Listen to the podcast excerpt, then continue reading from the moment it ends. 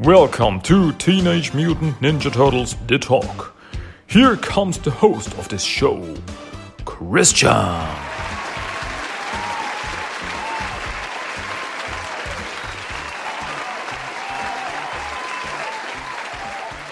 Okay. Welcome back, dear listeners. Welcome back to Teenage Mutant Ninja Turtles The Talk. Everybody, sit down, be quiet, just listen to my voice, and enjoy what you're hearing. Because I'm here to talk about Teenage Mutant Ninja Turtles. Yes, you know it. My name is Christian, and I welcome you back to this episode number 98 in English. Whoa, 98. I really have to think about what I'm gonna do with 100 because um, that's just around the corner. Um, but we'll see.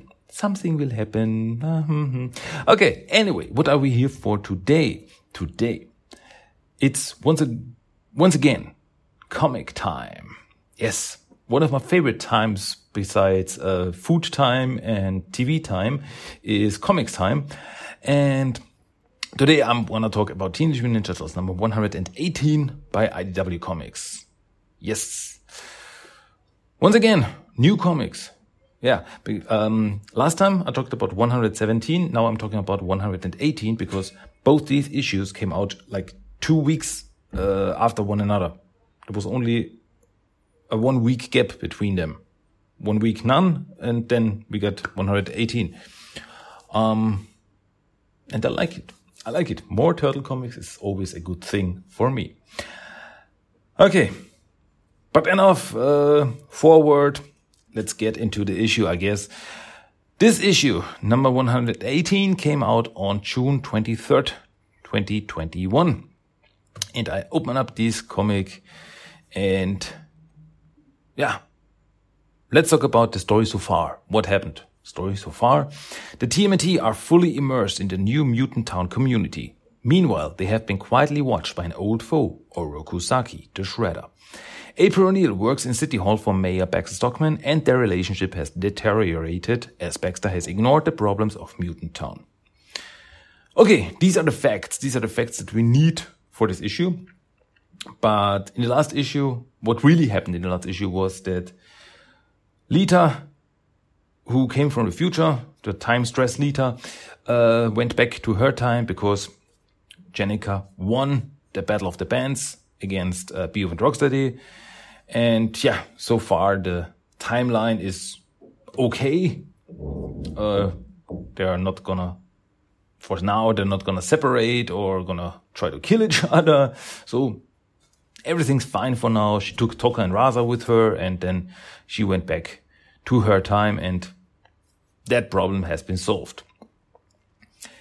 So, yeah, let's talk about the people behind this comic fast. Uh, story consulting is by Kevin Eastman and Tom Waltz. Story is by Sophie Campbell, but the art is by Nelson Daniel. Yeah, story Sophie Campbell, but art is not Sophie Campbell this time. It's Nelson Daniel, but I like the art style. I think it's cool. Colors by Rhonda Pattison, letters Shawn Lee, and editor is Bobby Curnow. Alrighty, dudes, let's get into the issue. The issue starts with a flashback. One month ago.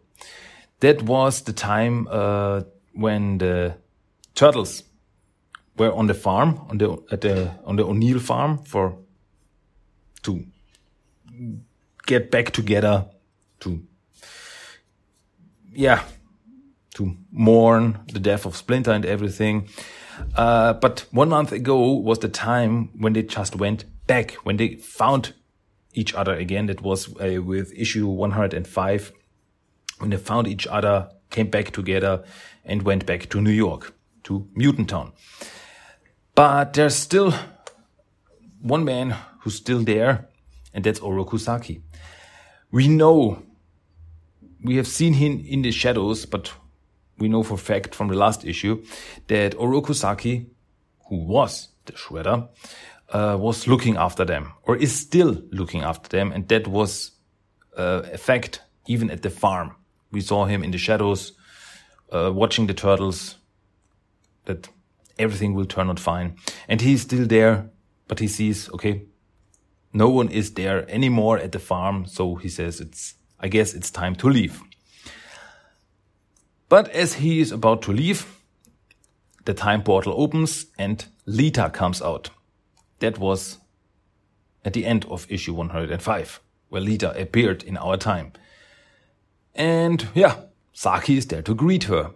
And she sees him and she's like immediately, Uncle Saki. He's like, oh, they're hugging. Oh, what are you doing here? Like, oh, no, nice. And Oroku Saki is like, hey, why are you here? I thought you'd be helping the clan with Karai and Jennika's musical situation by now. And she's like, oh, no, ah, I'm too late. I'm too late. I, I thought they were still here on the farm. No, they just left for New York. I thought, ah, okay, yeah, it's problematic. And, but Saki says, hey, time is always shifting. You just have a long walk ahead of you. Yeah.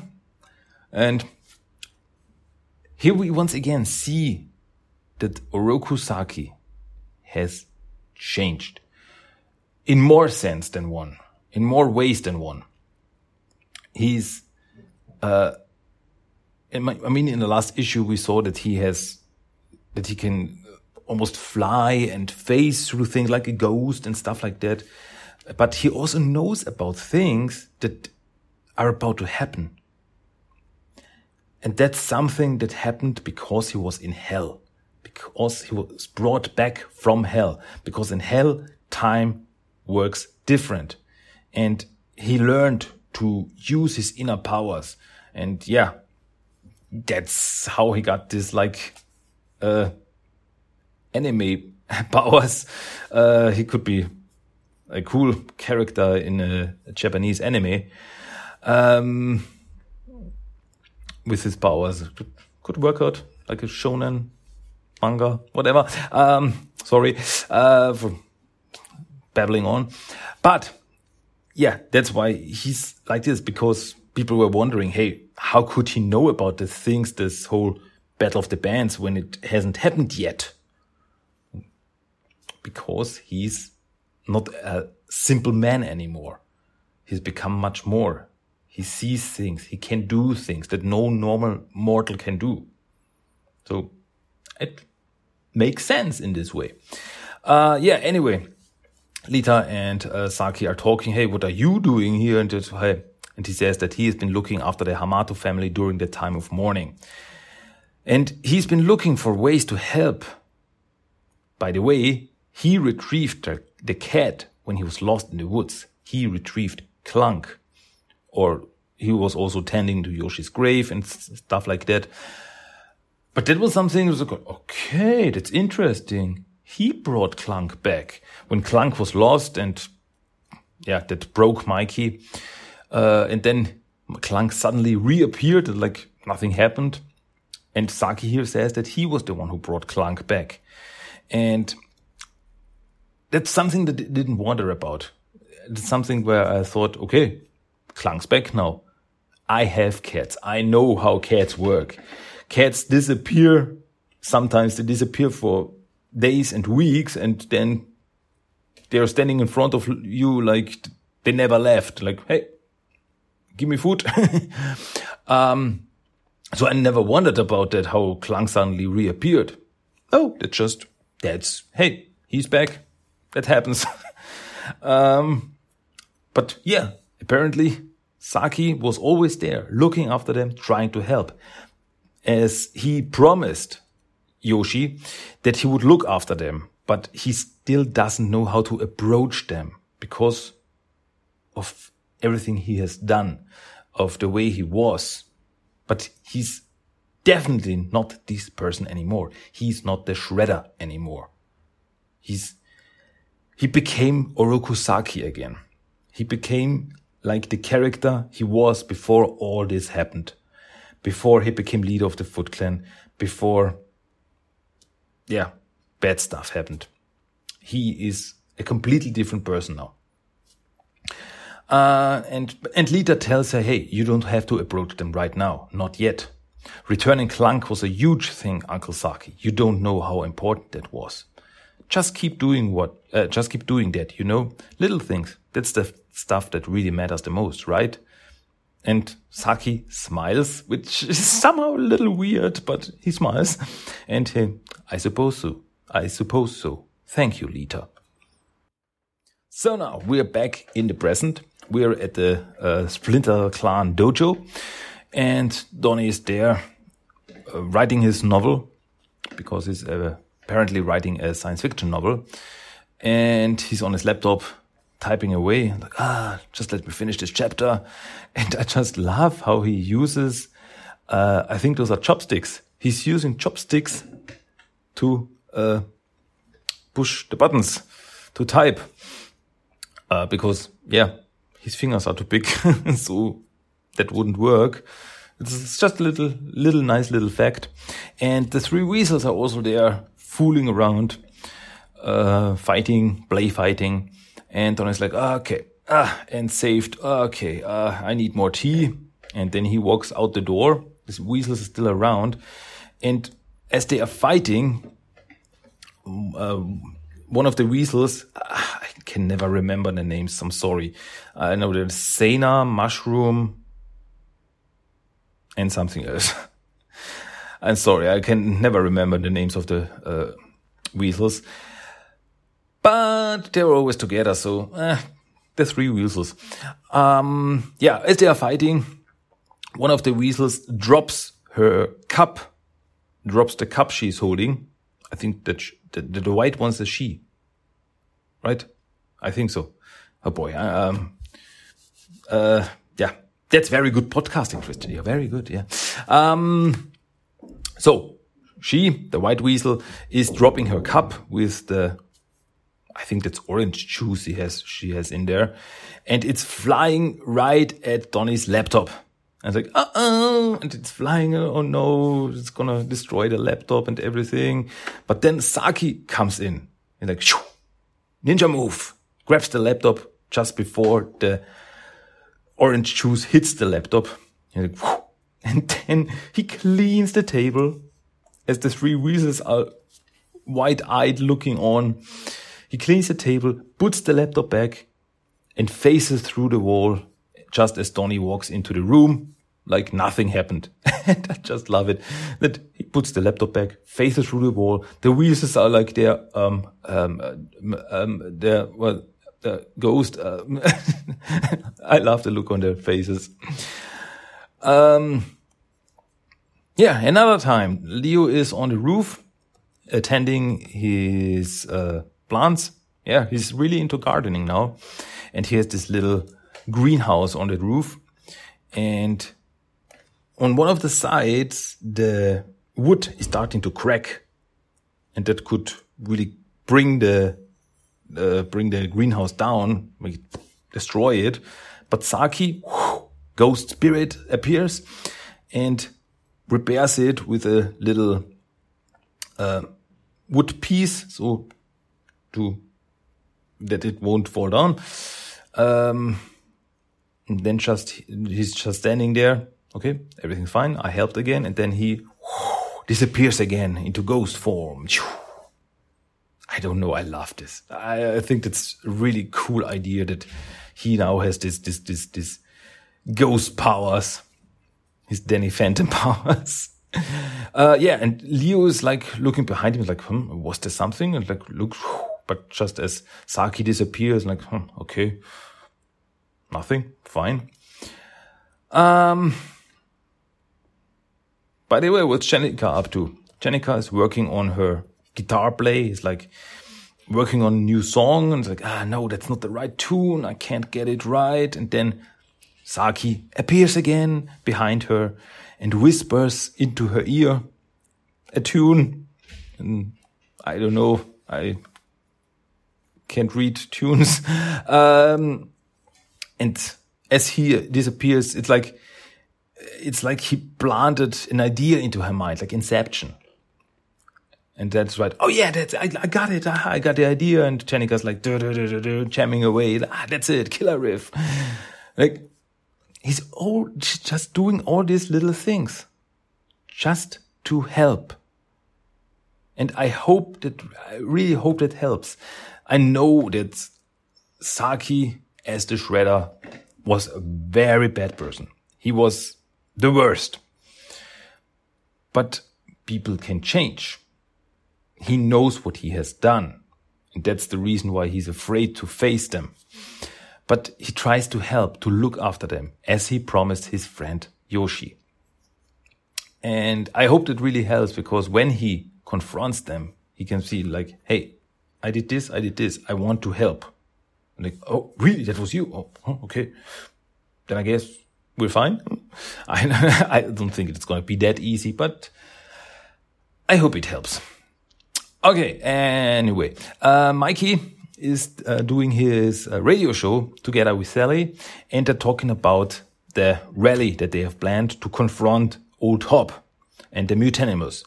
And they want to, uh, the rally is going to be held outside the Mutanimals building, right where they can see us. And yeah, it'd be small, but hopefully the first one of lots more. So tell your friends, guys, let's make it huge.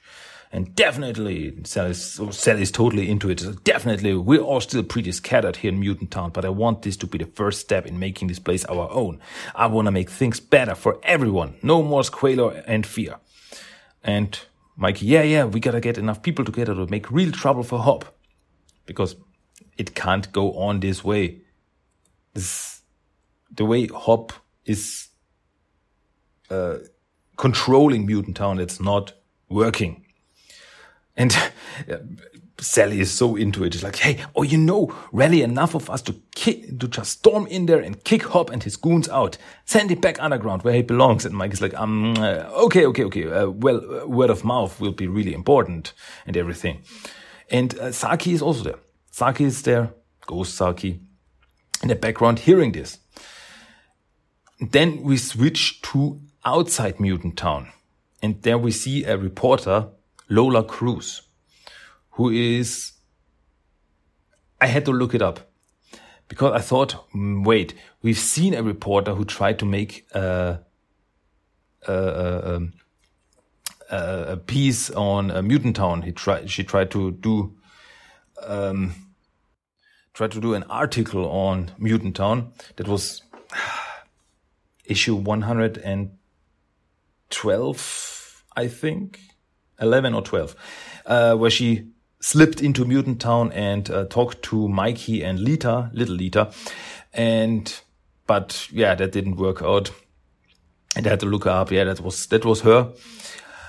Uh, and yeah, she's on the phone with her mom. It's like, hey, I don't know. I, it just doesn't work out. I can't get, it's getting really dangerous getting past the EPF guys. And let's be honest, the mutants aren't exactly receptive. So, ah, I'm just an intruder there at this point.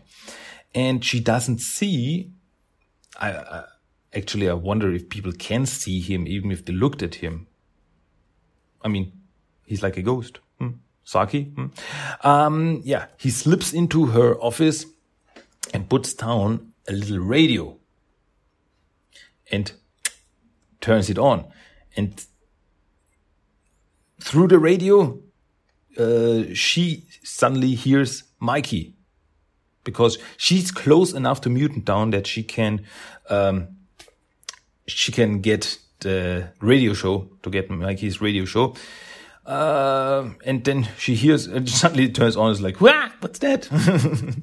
and she hears that yeah, the rally is at Thursday at 5 p.m. at the corner of Rivington and Ridge. Don't be scared to show up. The Splinter Clan will be there for security and we can beat up any enforcers that want to start trouble. We'll keep you guys safe. Like, okay, um, beat up the guys. So, uh, it's not gonna be peaceful. I mean, they planned it to be peaceful, but they also planned that it might not be peaceful. We will see. And, um, Miss Cruz like, oh, what the heck? And uh, she hears that, and yeah, come, everybody come. And then she on her phone, uh, Mom, I gotta go. I think I might have just cracked this Mutant Town story after all. Everyone needs to hear this. I'm like, okay. So is she gonna sneak into Mutant Town again to be part of the rally, to see what's going on there, to make a story about it?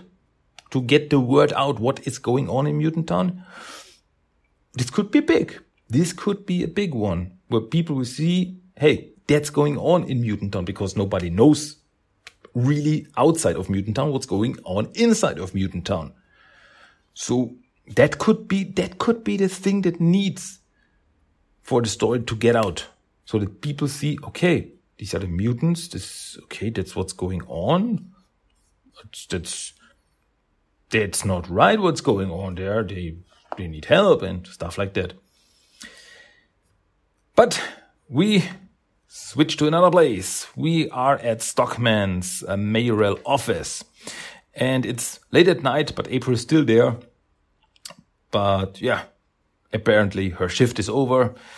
And as she's walking out, she's walking past the kitchen, grabs some donuts, and like, no, oh, that's good. Like, mm, donuts. I like donuts. Uh, and then she walks out of uh, the office building. And as she's walking out of the office building, uh, she sees a van by Null, by the Null group. Like, wait, okay, Null? Mm, that's never a good thing. We know, we know that Baxter is working with Madame Null, but we don't know what really is going on between them. We haven't seen much of that whole thing. But April sees that and she sees that uh, some guys are loading some eggs onto the van. And these eggs are eggs of the Slithery. As remember the giant mutant eel creature that the turtles fought some issues ago. But uh, Baxter found some eggs that the creature laid. And there's also a young woman there uh, in a suit who's uh, like watching this, controlling this. And she says, okay, yeah, the transaction is complete. The remaining eggs will be transported inside the zone immediately. And it was like, wait a minute. The eggs inside the zone? Mutant Town? What the shell is Baxter up to now? But unfortunately, this young lady sees April. April sees her and like, uh oh. And then she runs away. And the woman is running after her. April immediately runs into Baxter's office and she's like, Baxter! And Baxter's like, um, please knock next time, Miss O'Neil. Um, and she's like, hey, hey, did you get a hold of Slithery eggs? And like, what, what Slithery? I did the eel mutant. Uh, I just saw, saw someone in a null van picking up and the woman, ah, yeah, yeah, the woman. That would be my associate, Sarah, with a C, by the way. That's unfortunate. And then Sarah walks up behind April. Okay. Uh, she caught up to her. But April still, hey, Baxter, you can't put these evil things into Mutant Town and you can't give them to, but Baxter cuts her off. I can do anything I like, Miss O'Neil. And that's so Baxter. This arrogance is like, I can do whatever I want. I am the mayor. I'm Baxter Stockman. Ah, smartest man alive. And okay, okay. Hey, then how about I take this to the media? Mayor Stockman breeding mutant monsters would make a great headline. But Baxter's not having any of this. Like, Miss O'Neil, I'm sure various outlets and journalists would be interested in your complicity as well. You seemed content to sit back while my mousers blocked off the sewers during the eel mutant incident. You've been very good at keeping quiet about all that. I'd prefer it if you would simply walk away since none of this concerns you in the least. But unfortunately, you're quite involved at this point. And April turns around and next to Sarah, two mutated eel creatures appear. Apparently these were hatched from the eggs because they look like the Slithery, but they look like evolved because they have legs and arms. This literally had arms, but he didn't. She, I guess, because she laid eggs, she didn't have uh, legs they're like the next step in evolution, like they, like they experimented on them or something, because they also have this, um, I don't know how to say it. It's like uh, metal uh, sensors on their head. Through apparently they can get controlled, like attack this or attack that, do this or that, and yeah, they are here and they also have very sharp claws and very sharp teeth. And Abe's like, oh, uh oh. Baxter's like, ah, my apologies, April. This is just business. But before anything else can happen, April pulls out, out of, out of a purse, some pepper spray. Sprays Sarah, sprays the creatures, sprays Baxter, and runs away. Like, ah, my eyes. And she runs away. But Sarah, who is apparently very good and uh, looking forward to see more of her. Uh, somehow I find she's very interesting because she's immediately running after her, even if she's blinded by the pepper spray right now. She jumps at April. Uh, April falls to the floor, but April punches her. But Sarah punches her back, and April kicks her, and it's it, it's actually pretty brutal. The scenery is really brutal because we see April is spitting blood as she's get, as she gets smacked, and then April takes a, a, a board off the wall. You know this this this uh, note boards where you can stick on notes too. She takes that off the wall and smashes Sarah into the face, and then she runs away. Once again, pretty brutal because uh, Sarah's spitting blood here.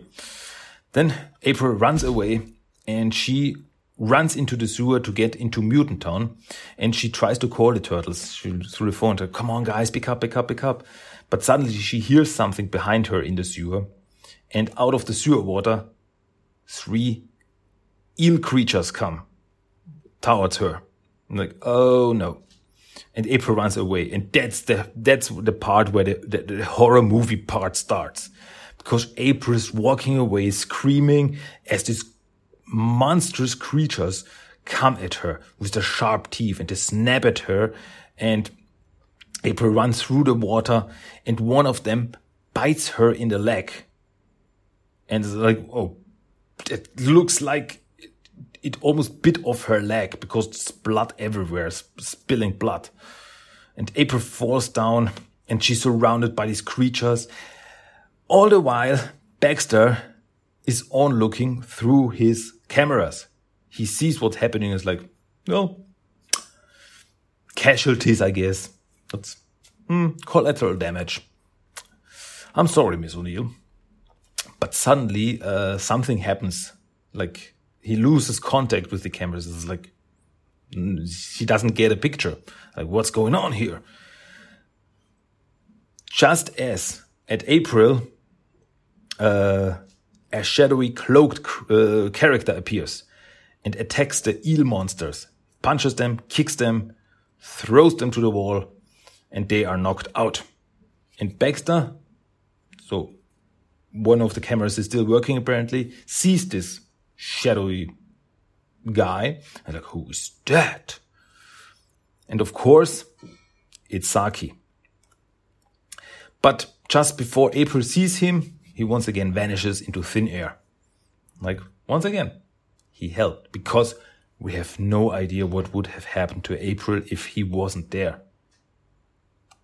These eel monsters would have probably ripped her apart. And that's something I don't want to see. so April's with her bloody leg is limping away, running away. Um, just as Stockman is calling someone and it's like, yeah, um, we have an urgent situation. Meanwhile, at the uh, dojo, at the Splinter Clan dojo, um, Alopex and Raphael are training with the Weasels and Lita. Uh, Pepperoni is also there, just chilling. And the phone, there's a phone on the, on the, on the, uh, just lying there and it's vibrating. Yeah. They could have, guys, pick it up. It's April. She has trouble, but they don't, they don't hear it. And, but I like this little uh, interaction here between Alopex and Raph. I always like the interaction between Alopex and Raph. Um, and they're talking, hey, uh, are you bummed about babysitting instead of doing security duty at the rally? So apparently the rally is about to start. And like, nah, And uh, teasing him. He's like, hey, you're good at this stuff with kids. Yeah, you're practically a dad now. And Rev like, whoa, whoa, whoa, wait, what? No, don't say that. I'm not. And Alopex's looking at him, hugging him. No, you're so domestic now. It's like, oh. um, and yeah, she, she goes on. So you, Big Lita really got my imagination going. So maybe we'll be married in the new future timeline. Papa Rev and Mama Alopex. And like, uh, Rev doesn't like this. Like, uh, okay, no, uh, not really. Um, and she also said that Pepperoni is gonna be mutated. Yeah, yeah. And, and then Rev gets serious for a moment. It's like, hey, El, I, I don't want us to be arch en uh, enemies. And she immediately like, nah, we won't. Don't worry. And I don't want us to be married neither. We're still kids too. And Alopex, nah, you big jerk. It's just fun to think about. Lighten up. Just then, April walks in, totally beaten up, totally bloody. Like, uh, hi guys. And wow, holy crap, what's going on? And they get to her. It's like, what happened? Who, who did this to you? And she's like, totally worn out, like Baxter. And Baxter is on the phone with the new director of the EPF. Yep. We didn't know who is in control of the EPF until now. Uh, because after Bishop's death, who is still the, who is the boss of uh, the EPF? Now we at least have a name. And Baxter's on the phone with him. He's like, I'm pleased we have the EPF's cooperation on this. Director Bronze, thank you. And I immediately jumped. I was like, wait a minute, Bronze? Bronze is the director of EPF now? We have not seen Bronze, Louis Bronze, yet in the IDW comics. Now we at least have his name. For someone who might not know it, uh, because I, I, guess he's uh, a little uh, obscure character. Bronze was a character uh, who first appeared in Mirage Comics Volume 2. He was uh, working for DARPA back then, and he was experimented on, and he got powers where he can uh, plant images, memories into others' head and can also alter memories of people. Uh, very cool, uh, very cool power.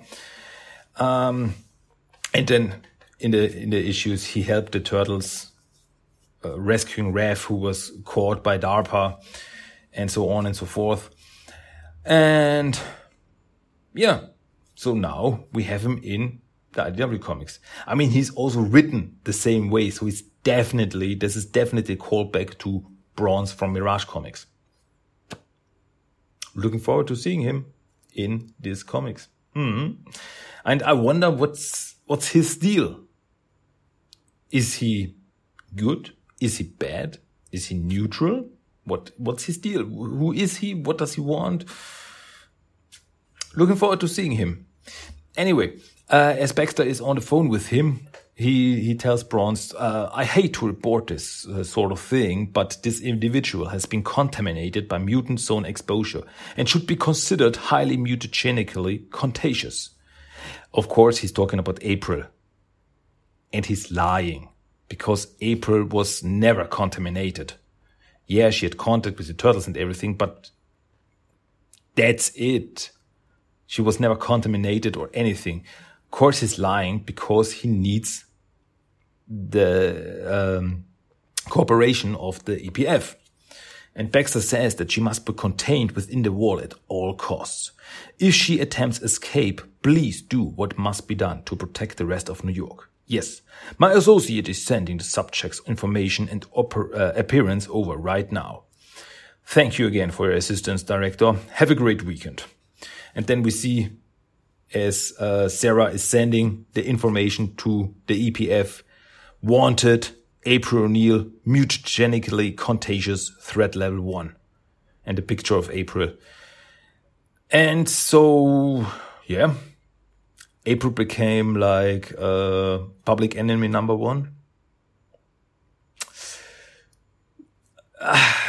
but I mean, Baxter said that she must be contained inside Mutant Town. That's not gonna be that big of a problem right now. I was like, okay, so she must stay inside Mutant Town. It's not like she's gonna be hunted or anything. Like, stay inside.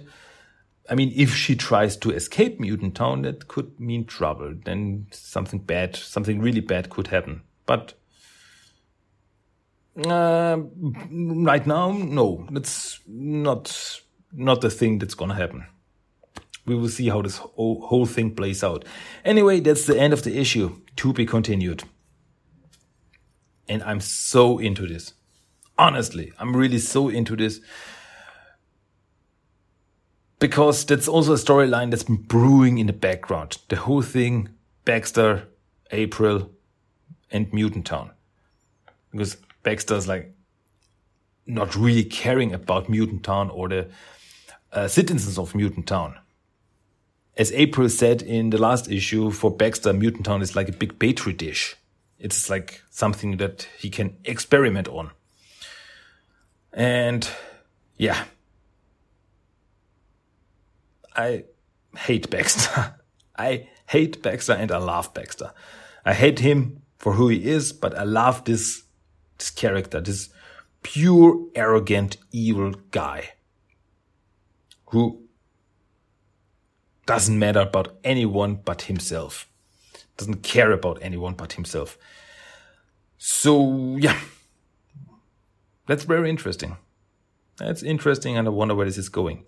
And I also say this if you were unhappy with the last few issues of TMNT, because I know there are some people out there who like, mm, that's not my thing. I don't really like it. There's even in the uh, Ninja Notes, there's even a, a negative letter in the Ninja Notes that says that I don't care about this whole thing. This is like too old to soap opera-ish and stuff like that. And yeah, and that's okay. That's okay as long as you keep it, um, keep it to facts. Say it's not for me. I don't like it. That's fine. That's fine. But don't, don't go on and say, I, uh, uh, I don't know, the writer, the artist or anyone is, is, is stupid for doing this. I hate him or her or anything. That's no, no, that's, that's just evil because these guys are good people and they're doing a good job. If you don't like the stories, hey, that's fine.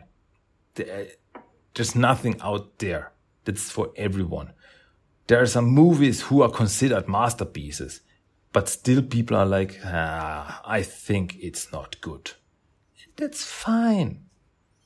Hey, I don't know. It's, it worked for me, but it doesn't have to work for everyone. But the point that I wanted to make is even if you didn't like the last few issues, the, the, the whole Battle of the Band thing and the uh, Mutant Town community stuff and things like this, maybe this is more for you.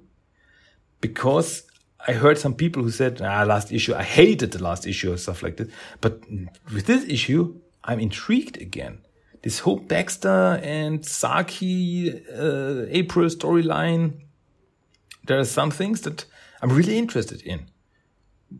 I mean, the first thing with Saki, as he tries to do good, then the whole thing with Baxter and the mutant creatures and April. I'm definitely intrigued. I'm definitely totally into this. I want to see where this is going. I want to see what happens next. Or I'm, that's, whoa, that's some really new stuff. And I wonder when Saki is going to confront the turtles like, hey, I'm not the bad guy anymore. It's gonna be happen. It's gonna be happening sooner or later, and I'm all there for the ride. So, in my opinion, if you didn't like the last issue or the last few issue, Still give this issue a chance. It might be more something you like. If not, it's fine. It's fine. Hey, it's cool. I'm cool. but maybe, maybe it's, this is the thing that brings you back into IDW TMNT. I'm definitely along for the ride. Definitely. Okay, enough rambling. I'm stepping off the soapbox now. And so, hey, what are your thoughts on the issue? What did you think? Uh, what's going to happen next? You can always tell me, send me a letter, send me a comment, send me a mail, whatever. Uh, I guess not really a letter, but a mail. A mail is fine. Um, okay, but we're done for today. But one more thing, as you know, is the random quote of the day. Yeah, we're still missing the random quote of the day. So you get the random quote of the day out of this issue that I just talked about. Here it is, the random quote of the day. I was thinking more about Lita saying pepperoni gets mutated. That's way cooler.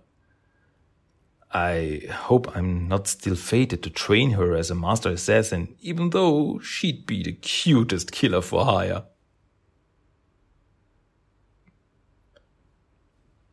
And that was it. That's it for today, dear ladies and gentlemen. I hope you liked this episode 98 of TMNT The Talk in English. Okay. What's for next time? Um, yeah, the next issue that's coming out, TMNT number 119, will come out on July 14th. Uh, that's, yeah, that's like two weeks from now, from today. Mm. Yeah, and also the, the, the, the, the TMNT annual 2021 comes out this month. Ooh. Going to be interesting on July 28th. Looking forward to that. The prelude to the Armageddon game. I, I like it. Oh, there's still so much going on. Oh, and in August we have Last Ronin number four. Oh boy, I'm so looking forward to that. I'm looking forward to anything turtly, turtle stuff. Okay, yeah, we'll see. You will uh, definitely, whatever I'm gonna talk about, I'm gonna talk about turtles, and you will hear me again. So until next time, my name is Christian. That was TMNT The Talk. I hope you liked it. I hope you liked it enough that you will be here next time for the next episode of TMNT The Talk. So that's it from me. Yeah, that's it for today. So until next time, goodbye, adios, and ciao. Cowabunga dudes. Cowabunga! That was Teenage Mutant Ninja Turtles The Talk. If you want to give me some feedback, send me a mail at tmnttalk1984 at gmail.com. You can find the blog at tmttalk.blogspot.com. Check at TMNT Talk on Facebook and Instagram and at TMNT Talk 1984 on Twitter. You can listen to every episode of the podcast on iTunes, Stitcher, and Spotify. Cowabunga!